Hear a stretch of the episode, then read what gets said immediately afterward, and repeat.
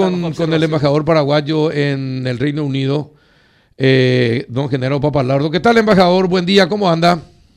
Buen día, Carlos, ¿cómo estás? Pero muy bien, encantado de escuchar y saludar a la audiencia. Bien, bien, bueno, contanos cómo vive Inglaterra, el Reino Unido, cómo vive eh, esta situación de que desde el lunes comienza la vacunación contra el COVID. Es. Bueno, ayer el primer ministro hizo su, conferencia permanente que hace cada semana. Eh, evidentemente que eh, con la aprobación del gobierno, de los altos niveles de, la salud, del NHRA de Reino Unido, dieron la, autorización para que esta vacuna de Pfizer Biotech, que son compañías americanas y alemanas, eh, eh, se, se, pues, empiecen a aplicar ya en diferentes fases, empezando este fin de semana. Eh, esta vacuna es, es, muy particular porque no tiene el virus, la vacuna no tiene el virus, sino tiene una del DNA del virus se quita y de en esa, esa parte tiene la función de alguna manera de que vigila el cuerpo, identifica el virus y, y hace funcionar el sistema inmuno, inmunológico del cuerpo. Esa es la fórmula. Entonces, eh, eh, es una noticia muy buena para, para, para el gobierno, eh, se tiene todavía sus eh, sus complementos del sentido de laborista, que, que tiene todavía algunos cuestionamientos, qué sé yo, pero en línea general lo que, lo que dice el gobierno, nosotros con, con la vacuna que vamos a hacer en fase, estamos seguros que en menos de un año vamos a estar sin el, sin, vamos a salir de la pandemia, se va a restablecer el, sistema económico y van a dejar tener fallecimientos en general. Entonces es, una buena noticia para el gobierno, la gente está expectativa del resultado de las vacunaciones que se van a hacer por diferentes, eh, si me permites, en, etapas.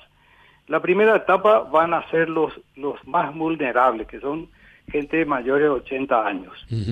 En segunda etapa van a ser eh, el sistema médico de, todos los hospitales, enfermeras, enfermeros y médicos y personas que trabajan cerca de, la gente enferma.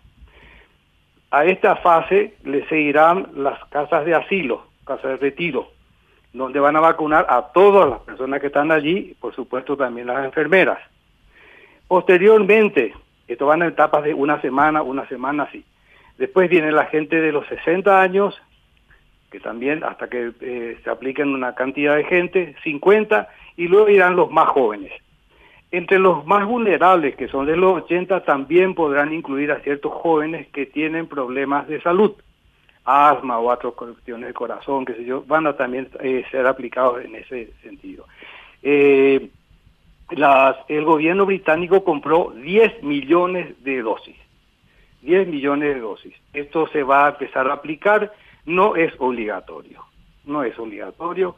Y se estima que va a tener, no tiene mayores efectos colaterales, por lo menos del estudio que se hizo para dar la luz verde y que se pueda aplicar. Y bueno, entonces la, lo que dice, eh, este, ayer terminó la cuarentena, conocida como lockdown, terminamos, y hoy empezamos una en la cual se permite un poco eh, volver a traer los negocios a abrirse para que se pueda festejar la Navidad todavía con distancia, tapaboca y limpiándose las manos. Y probablemente, eh, eh, como empieza el sector de vacunación, que va a durar varios meses, estaremos atentos también de los resultados.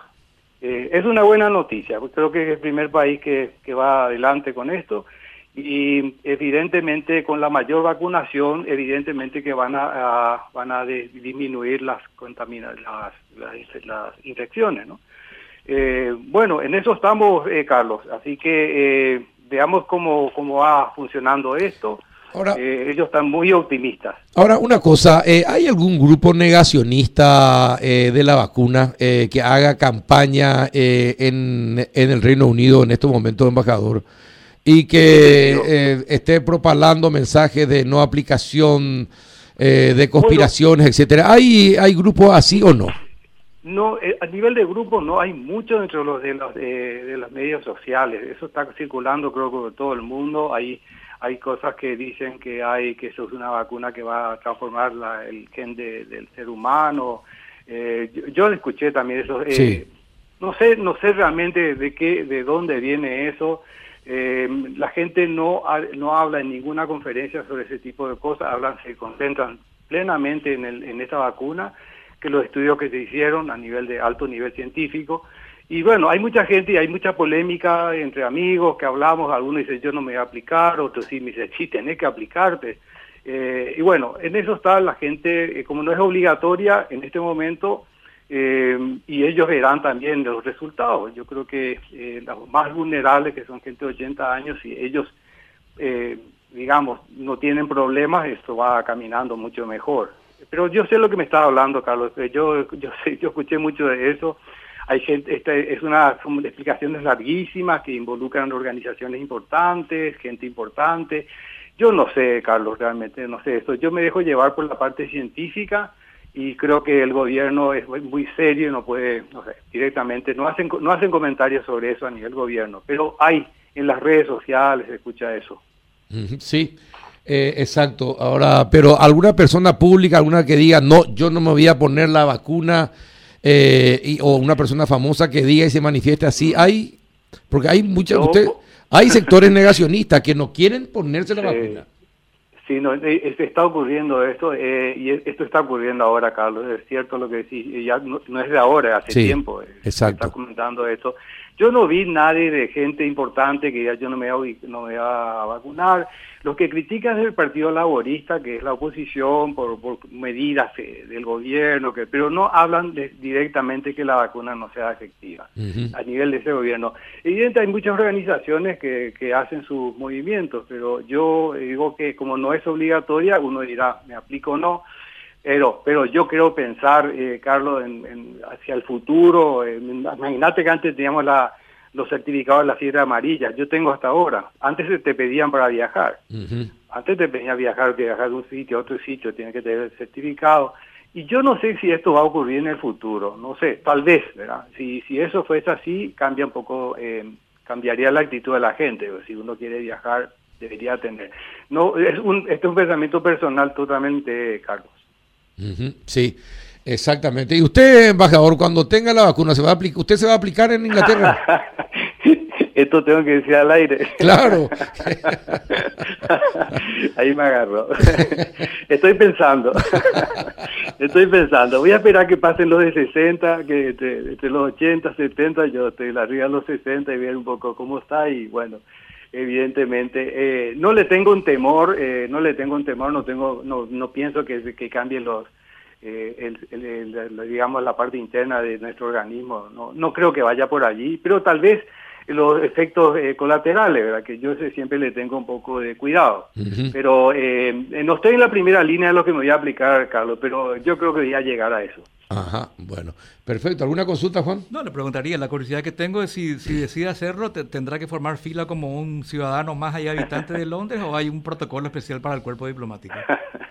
no, creo que no hay un fast track para los diplomáticos, ya sería el colmo. No van a tomar el pelo. claro Yo creo que esto, eh, hoy, en, Reino Unido tiene una particularidad eh, muy interesante. Uno va eh, a retirar un remedio a la farmacia eh, y te, como saben, tienen tus datos, dicen, me dicen, señor, usted ya se aplicó para la influenza y ahí mismo te aplican, gratis, eso es gratis. Eso es un país muy muy avanzado en esto. Entonces, eh, eso probablemente en algún momento dado se va a dar también así con el COVID.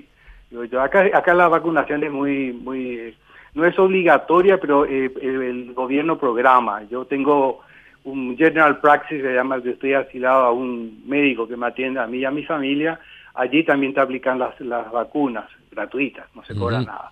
Entonces, eh, es muy fácil acá, no hace falta, digamos, hacer una fila, porque evidentemente hay muchos hospitales y habrá muchos centros que van a aplicar esto y yo creo que como van, van haciendo en fase muy ordenada, es, es muy interesante. Lo, lo, lo podemos comentar en en un mes, tal vez, si, si les parece bien a usted, a ver cómo las reacciones. De, eso, claro, no, no. De los usted, medios de prensa y todo eso. Pero usted es nuestro corresponsal ahí, embajador. Tenemos previsto llamarle dentro de 15 y después 30 días para ver cómo va evolucionando todo el tema. Con mucho gusto, Carlos. Sabes que siempre estoy dispuesto a la hora disponible 24 horas, no tengo ningún problema. Así que. Eh, con mucho gusto, Carlos. Siempre un placer. Igualmente, embajador. Gracias por atendernos y por la buena onda. Un abrazo. Gracias.